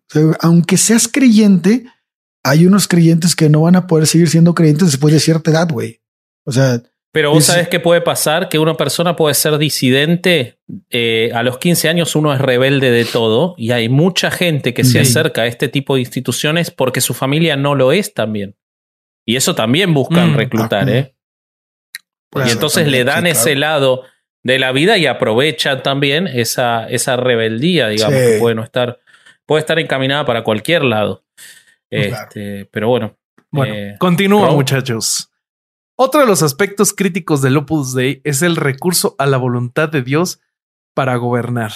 Ello supone una enorme presión para la conciencia de cada miembro, que debe de obedecer a los directores en razón de que se presentan como representantes de la voluntad de Dios. O sea, eh, esto, ellos lo dividen en, en dos incisos. Una función esencial de la dirección espiritual es la de ser un medio privilegiado de información para los superiores. Por ejemplo, a partir de una nota de gobierno, el Opus Dei empezó a exigir a los directores espirituales que averiguaran si algún miembro había cometido aborto y lo informaran con nombre y apellido. Los directores espirituales informan permanentemente a los supervisores, lo mismo que ya había dicho Vasco, ¿no? Sobre aquellos aspectos de la intimidad y de las personas que los superiores consideran necesitan saber. Eh, además, en el Opus Dei, eh, la dirección espiritual está sometida a los fines de gobierno y no al servicio de las almas. Lo mismo que el apostolado está sometido al proselitismo. Entonces, esto ya lo habíamos mencionado. No sé si quieren comentar algo al respecto. No, pues el Opus Dei es 1984. Sí, sí, sí, sí, sí, sí, sí. Sí, totalmente. Oh, mames. Totalmente. Pero además sin fallas, ¿eh? muy estructurado y sin fallas. Eh, todo, está, todo está arreglado para llevar a un lugar solo que es ese, que es el, el dominio, el poder del control y, del ejercicio del poder, de ser un Estado dentro de los estados y una iglesia dentro de las iglesias. La siguiente parte eh, complementa muy bien lo que decías sobre este ¿cómo se llama? El psiquiatra. Eh, y dice así. Sí, el psiquiatra que citaba Moncada. Demasiados miembros sufren depresión o algún tipo de enfermedad psiquiátrica o psicológica. Aunque la prelatura quiera quitarle importancia al problema, diciendo que se trata de una tendencia mundial, lo cierto es que la vida ascética y espiritual propia del Opus Dei lejos de ser un remanso, no parece ser efectiva a la hora de promover una sana vida psicológica. En muchos casos promueve hábitos obsesivos porque exige repetición, mecánica de acciones y una obediencia ciega. Eh, atenta contra la salud mental la realidad disociada que fomenta el Opus. Para ingresar a la prelatura exige la condición de no ser jamás religiosos, pero luego impone una disciplina y prácticas propias de religioso, al mismo tiempo que niega categóricamente su existencia. Del mismo modo, para ingresar como un numerario o agregado, exige no tener vocación sacerdotal, pero luego establece que todos están dispuestos a ordenarse. Entonces hay una disociación. que esa es otra, esa es otra de las famosas tergiversaciones que se le acusan respecto de la institución dentro del catolicismo al Opus Dei, eso que estás definiendo. Como el 98% de quienes ejercen el control son sacerdotes, pero supuestamente es una, es una institución secular. Exacto. Eh, un aspecto no menos preocupante es el recurso a psicofármacos para resolver problemas de vocación, entre comillas. Eh, la mayoría pareciera no tolerar o no adaptarse bien a la disciplina religioso conventual. En lugar de buscar la raíz del problema, hablando con un director espiritual libremente elegido y con un terapeuta también libremente elegido, el Opus Dei lo soluciona con pastillas. Esto se me hace brutal. Brutal. Entonces, me, se me hace muy, muy similar a lo que decías del psiquiatra. Eh, otro aspecto inquietante es la falta de privacidad entre el paciente y el psiquiatra. Los directores se informan directamente a través del psiquiatra, obedeciendo a una praxis escrita en los Vandecums del Opus Dei y en no pocos casos sin que el paciente sepa ni dé su consentimiento para ello. Si un paciente le comenta al psiquiatra, usualmente también del Opus Dei el psiquiatra, eh, sobre dudas de vocación, el psiquiatra tiene el deber de informar a los directores. Entonces, los psiquiatras están metidos en la red de información, es lo que les comentaba que, que era la pieza que, que, faltaba de, este, de esta máquina de control. Eh, No sé si vimos una, una o, o, por lo menos quizás no se conoce en tanto detalle la estructura organizada, pero no recuerdo, Probablemente así funcione, como decía Alejandro, de manera casi igual y tiendo a pensar que hubo ahí una o una copia o una coincidencia con la cienciología, pero, pero, pero definitivamente no, lo, no, no, no recuerdo haberlo visto en las otras sectas de manera tan, tan estructurada y tan crítica. Sí. Pero es que aparte, estos güeyes tienen un mundo de escuelas, güey. Sí. O sea, eh, este entiendo, vaya, siento que es más fuerte, güey. O sea, es más fuerte incluso que el testigo de Jehová, porque el testigo de Jehová te encierra en su círculo y no te deja salir, pero tampoco anda ahí, este. Bueno, tal vez sí captando gente, pero en zonas más, más, más bajas, ¿no? Estos güeyes le pegan a la, a la, a las zonas altas, como siempre, como la iglesia católica siempre lo ha hecho. Pero lo que me impresiona es que es que el control hablando de las personas que pueden interactuar fuera de la, de la institución, de la organización, este, está muy cerca de, de, esferas de poder muy cabronas, güey. O sea, eso, eso me preocupa un poco más porque, porque tienen acceso a, por ejemplo, tenemos, tenemos este datos de que estos güeyes tienen canales de televisión, ¿Querés que te dé los datos de eso? Los sí, están los güey. Eso está muy cabrón, güey. Pero eh, Escriba decía: tenemos que envolver al mundo en papel de periódico. O sea que ellos tenían que tener los diarios. Y para mediados de los 90, para mediados de los 90, o sea que esto debe haber crecido muchísimo. El Opus Dei controlaba en el mundo 52 canales de televisión, 12 productoras de cine, 697 publicaciones de todo tipo y 38 agencias de prensa. Además de manejar solo en España cuatro editoriales, entre ellas la de la Universidad de Navarra, y tener vínculos directos con la editorial Mondadori de Italia, donde se publican lujosas ediciones de Camino. O sea, lo que decís de los medios de comunicación, absolutamente cierto. Y lo, y lo vimos, eh, y vimos el poder que puede ejercer una, una institución religiosa cuando estudiamos a la Iglesia Universal en Brasil, güey. No, esta, esta, esta manera de control y de captar gente en esa forma, porque se venden como los legionarios, como una institución millonaria, porque te lo venden así de lujo, este venden lujo. Entonces, el lujo y estatus, güey. Entonces, este, esto eh, te lleva en una sociedad capitalista, obviamente, pues te lleva a tener el control de los más altos niveles, güey, de, de, de influencias, güey. Entonces, eso a mí me parece. Un, me parece ¿Quieren un dato gracioso sobre eso? Eso que decís. ¿Quieren un dato gracioso? Siempre. Porque vos dijiste esto no es ajeno a la Iglesia Católica. hay, un, hay un teólogo, José María Castillo, que analizó el perfil socioeconómico de los santos y las santas de la iglesia. Ah, sí, lo vi. Para que vean, para que vean lo que es esto. Eh, los resultados que arrojó eh, el estudio, de datos tomados, esto fue para la década del 70, o sea que hoy debe ser más amplio todavía. De los 1938 santos que analizaron, el 78%, 78% ha pertenecido a la clase alta de la sociedad a lo largo de la historia. El 17% a la clase media y solo el 5% a la clase baja. O sea que fíjense cómo no es ajeno y cómo de vuelta el Opus Dei es llevar el catolicismo a lo máximo. Vos le permitís ser lo que quiera ser sin ningún tipo de limitación social, ética, legal. La Iglesia Católica es el Opus Dei. Sí. Sí, eh, totalmente. seguías, seguías, Bobby. Eh, bueno, la última parte de, la carta habla de la salida de, los numerarios eh, y dice que ah, para el Opus Dei quienes abandonan la prelatura cometen un gravísimo acto, incluso de traición. Se los compara a Judas. Entonces, si tú sales del Opus Dei por razones psicológicas, psiquiátricas o por lo que tú quieras, eh, inclusive de, salud, el Opus Dei te abandona por completo, salvo algunos casos.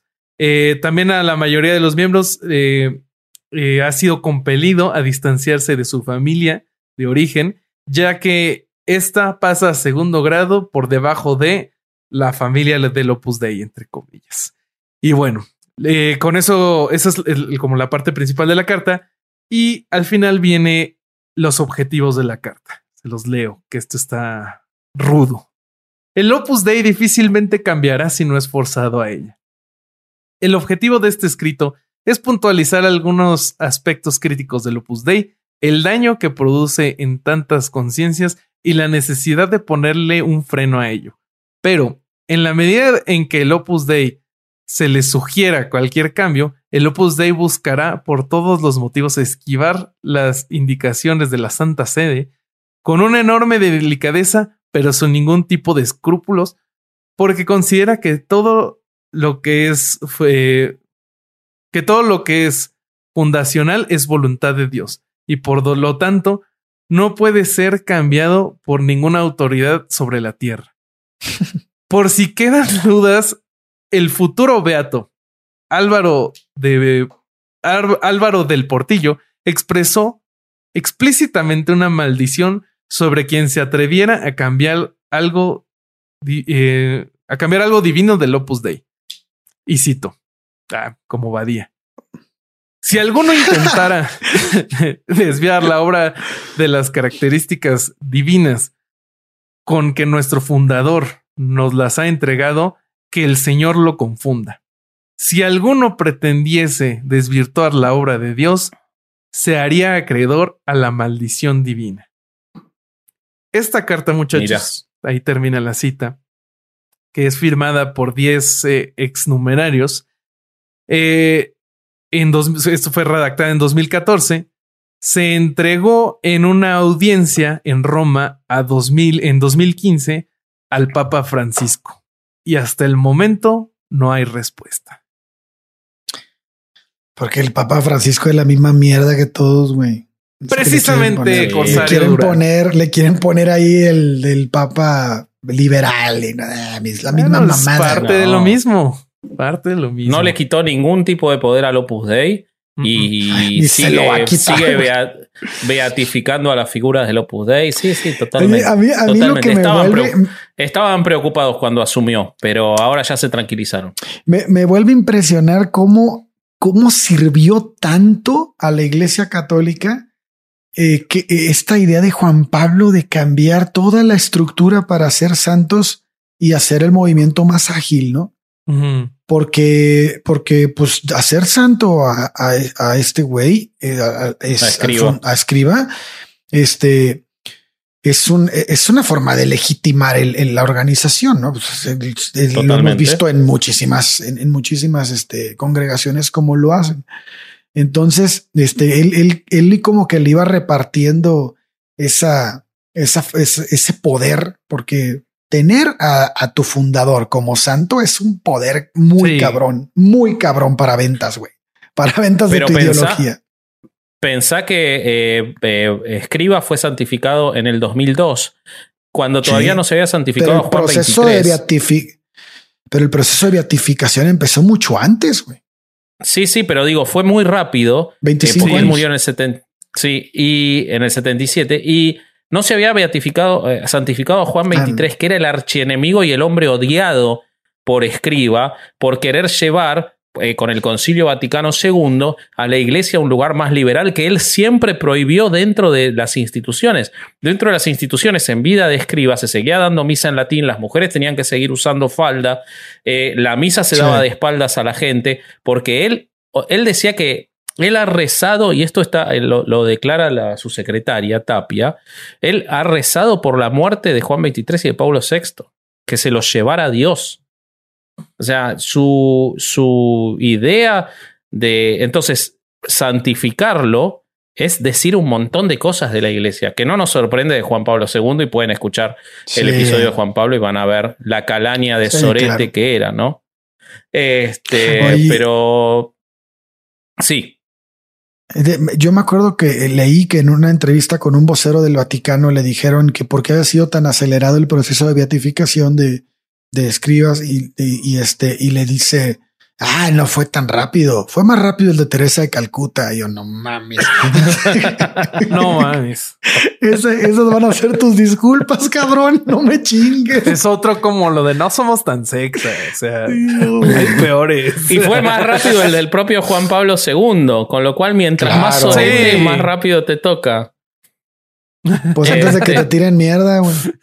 Se ve que a Maciel, no sé qué pasó, los papeles de Maciel se perdieron en el camino, fueron por correos mexicanos. Si no, ya sería santo también. Este, pero bueno, les cuento un poquito dónde está lo que está detrás de todo esto y lo que más le interesa en realidad al Opus Dei, que es el poder y el dinero. Y cómo es que esta institución es mega multimillonaria. ¿eh? Eh, hay un periodista que investigó muchísimo al Opus Dei, Héctor Ruiz Núñez, que indica que se trata de una empresa privada de gestión bajo la fachada de una entidad espiritual religiosa, y que el Opus Dei es una mezcla de congregación religiosa y empresa capitalista. Un movimiento integrista que se muestra en los hechos como modernizador, preocupado por la educación y los medios de comunicación, pero fundamentalmente es un grupo de presión político y económico. Jesús Infante, otro, otro periodista que los investigó, dice que es parte del capital monopólico que apunta, aporta dóciles cuadros provenientes de la pequeña burguesía a los sistemas de poder para a cambio recibir la información de ese poder y, y todo lo que conlleva. Esto tiene, está fundado no por escriba, no fue escriba quien conformó todo esto, sino que fue Amadeo de Fontmayor, que según leí también va para el camino de la santidad. Un jurista primero y luego el sacerdote. Camino de la santidad. Sí. Primer catedrático de Derecho Eclesiástico de la Universidad de Navarra, que sin embargo no se dedicaba a la teología, sino a la propiedad privada. Él ideó el sistema jurídico que prosigue hasta el día de hoy, por el cual el Opus Dei como tal no tiene bienes. El Opus no tiene bienes a su nombre. Sus miembros entregan todos sus ingresos y, propiedades, esto es real, pero los ponen a nombre de otros numerarios de confianza y vocación segura.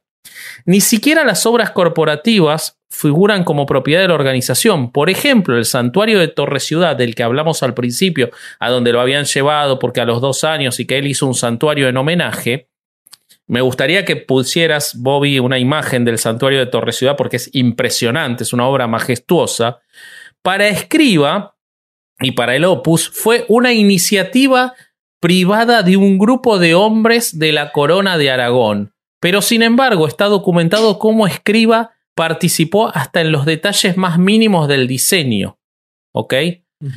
En la década del 50 y 60, Escriba impulsaba y luego felicitaba y eran objeto de admiración y él la expresaba a jóvenes que traspasaban de contrabando con cinturones repletos de billetes para ingresar de las órdenes de afuera el dinero hacia España, sin pasar por el control financiero del Estado. O sea que le escondía hasta el propio Franco el dinero. Yo, eso es todo lo que tengo de la parte de cómo manejan el dinero, porque tengo la estructura, pero creo que ustedes tienen algo más. de casos reales, ¿no? Eh, bueno, de lo que yo traigo, muchachos, es que eh, la metodología de que usa el Opus Dei es que se han convertido en especialistas en recibir donaciones. Lo dice un exnumerario que se hace llamar Gustavo, pero eh, obviamente usa un seudónimo para no, no estar en la mira del, del Opus Dei. Lo que hacen es que mandan eh, personas eh, que están monitoreando quiénes tienen dinero y, y, que sobre todo que sean mayores y ellos tienen la, el trabajo de convencerlos de donar todos sus bienes. Pero también han estado envueltos en controversias bastante rudas por métodos eh, bastante sombríos para obtener recursos. Y eh, les voy a contar rapidísimo el, el caso de Francisco Noreico, que este, este es uno de esos casos. El 16 de octubre del 2018 sonó el teléfono en la casa de María Elena Abazo, en la ciudad de Buenos Aires. Su tío, Francisco Noreico, de 81 años, había volcado su camioneta mientras conducía por la ruta 11 desde su casa en la ciudad de Salta a su finca en La Caldera. Cuando recibieron la noticia, ya habían pasado 15 días desde el accidente el hombre estaba parapléjico e inmovilizado por las fracturas en la columna y no podía hablar. Ni María Elena ni su madre, eh, Janina Norecaite, hermana del accidentado, conocían al hombre que les dio la noticia. Se presentó como un amigo. Dijo llamarse Alfredo Montanaro y contó que había sido testigo del accidente.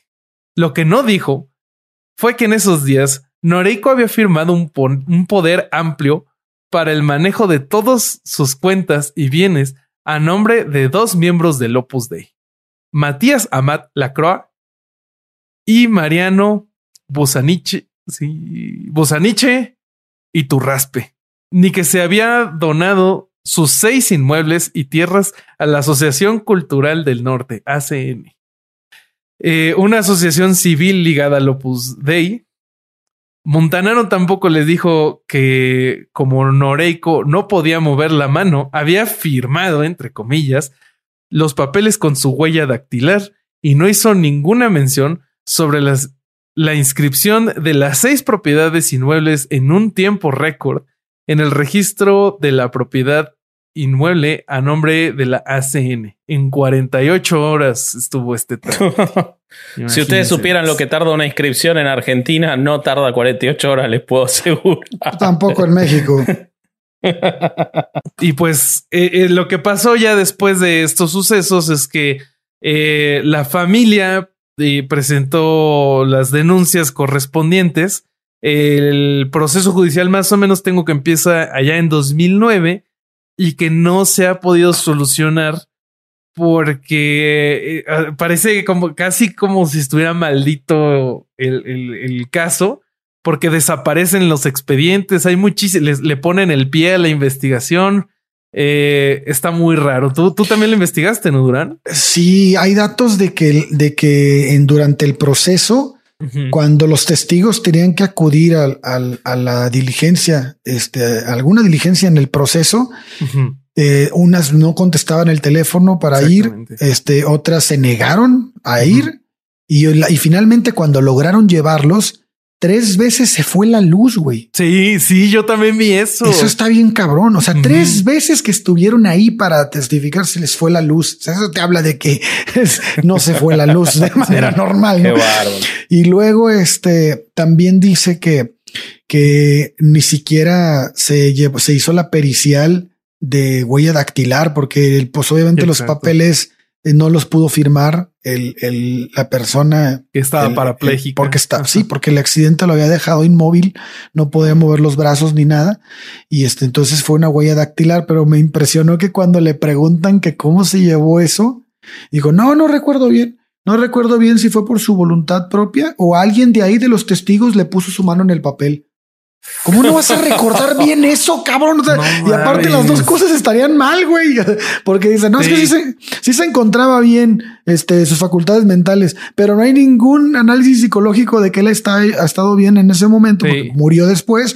Y además, tampoco hay ninguna, ninguna constancia en el expediente, en el procedimiento, de que hayan estado testigos cuando él firmó o cuando él puso su huella dictactilar en la... Bueno, cuando le pusieron su huella dictactilar, porque evidentemente no lo pudo hacer él, porque no se podía mover, güey.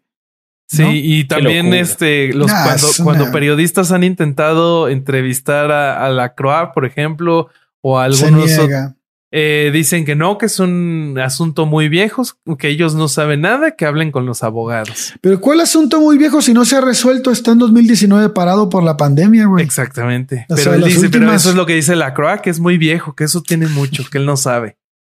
Ah, es una mierda, güey. Sí, sí, sí. Pero todos los asuntos legales con la iglesia católica son iguales. Mm.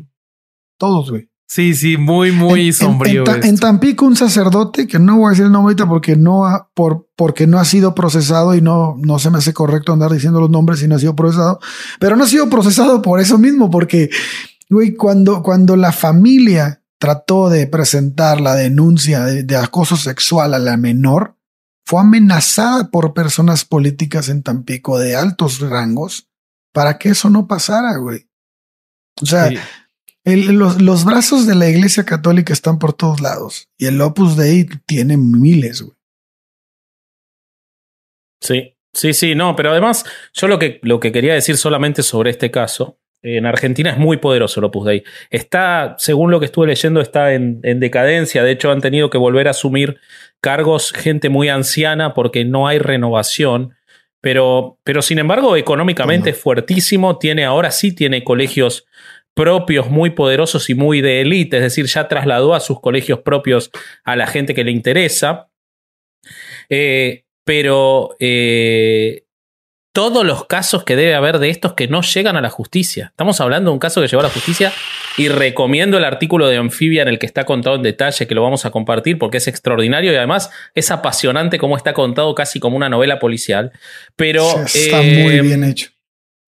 Pero sí, recomiendo Anfibia para cualquier cosa, es una gran publicación.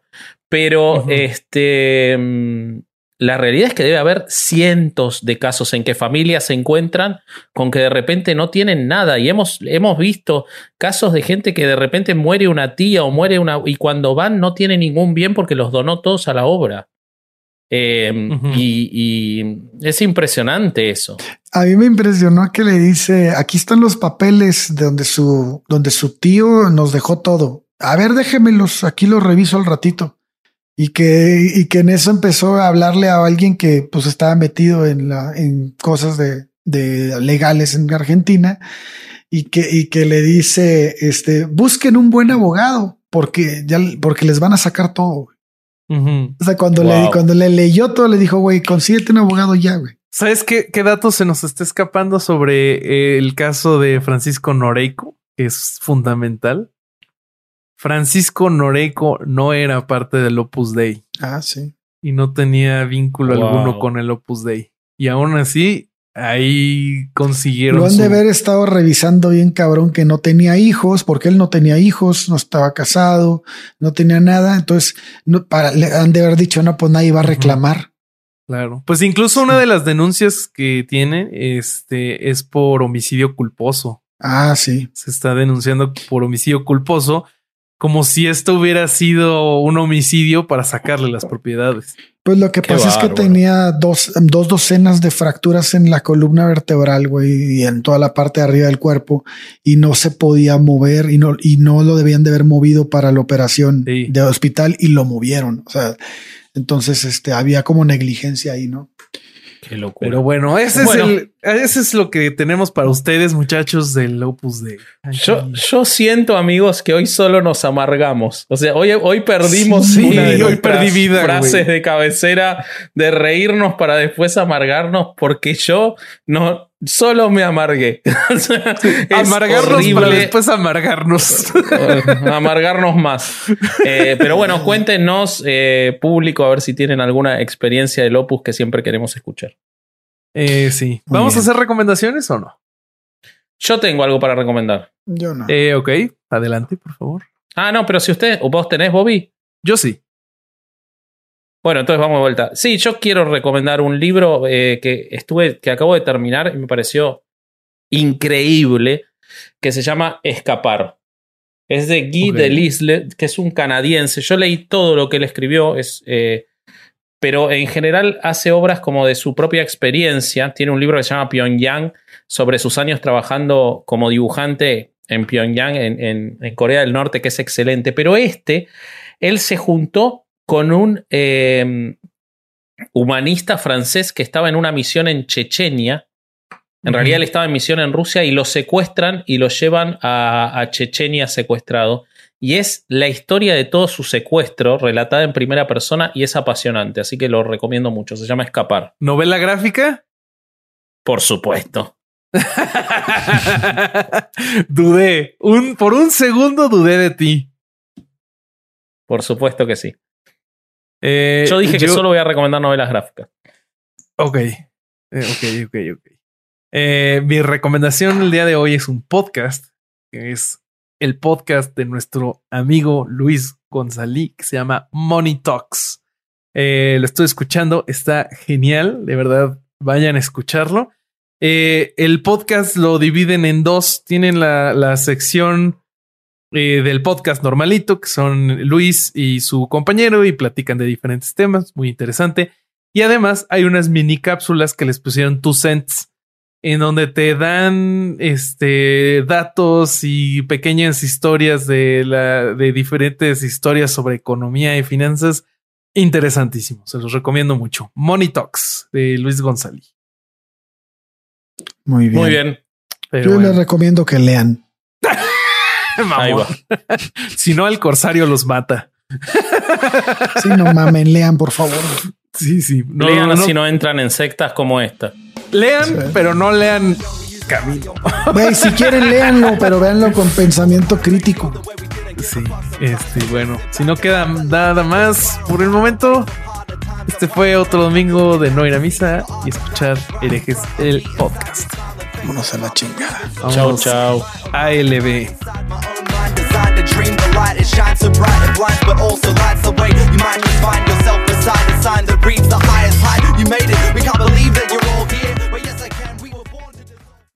¿Estás listo para convertir tus mejores ideas en un negocio en línea exitoso? Te presentamos Shopify. Tal vez no lo sabías, pero nuestro podcast More Than Mamis es un negocio y lo empezamos por supuesto para desahogarnos y hablar sobre la maternidad, no para convertirnos en expertas de ventas y del e-commerce. Así que sí, necesitábamos ayuda para vender nuestro merch y poner en marcha nuestra tienda. ¿Y cómo suena con Shopify? Llegó otra venta. Shopify es la plataforma de comercio que está revolucionando millones de negocios en todo el mundo. Ya seas un emprendedor desde tu casa o desde donde sea, Shopify es la única herramienta que necesitas para iniciar, administrar y hacer crecer tu negocio sin dificultades. Con Shopify puedo gestionar pedidos, envíos y pagos desde cualquier lugar, brindándote toda la información y estadísticas de tus ventas al detalle. Regístrate para un periodo de prueba con tan solo un dólar al mes en shopify.com barra sonoro, todo en minúsculas Ve a shopify.com barra sonoro para llevar tu negocio al siguiente nivel. Shopify.com barra sonoro.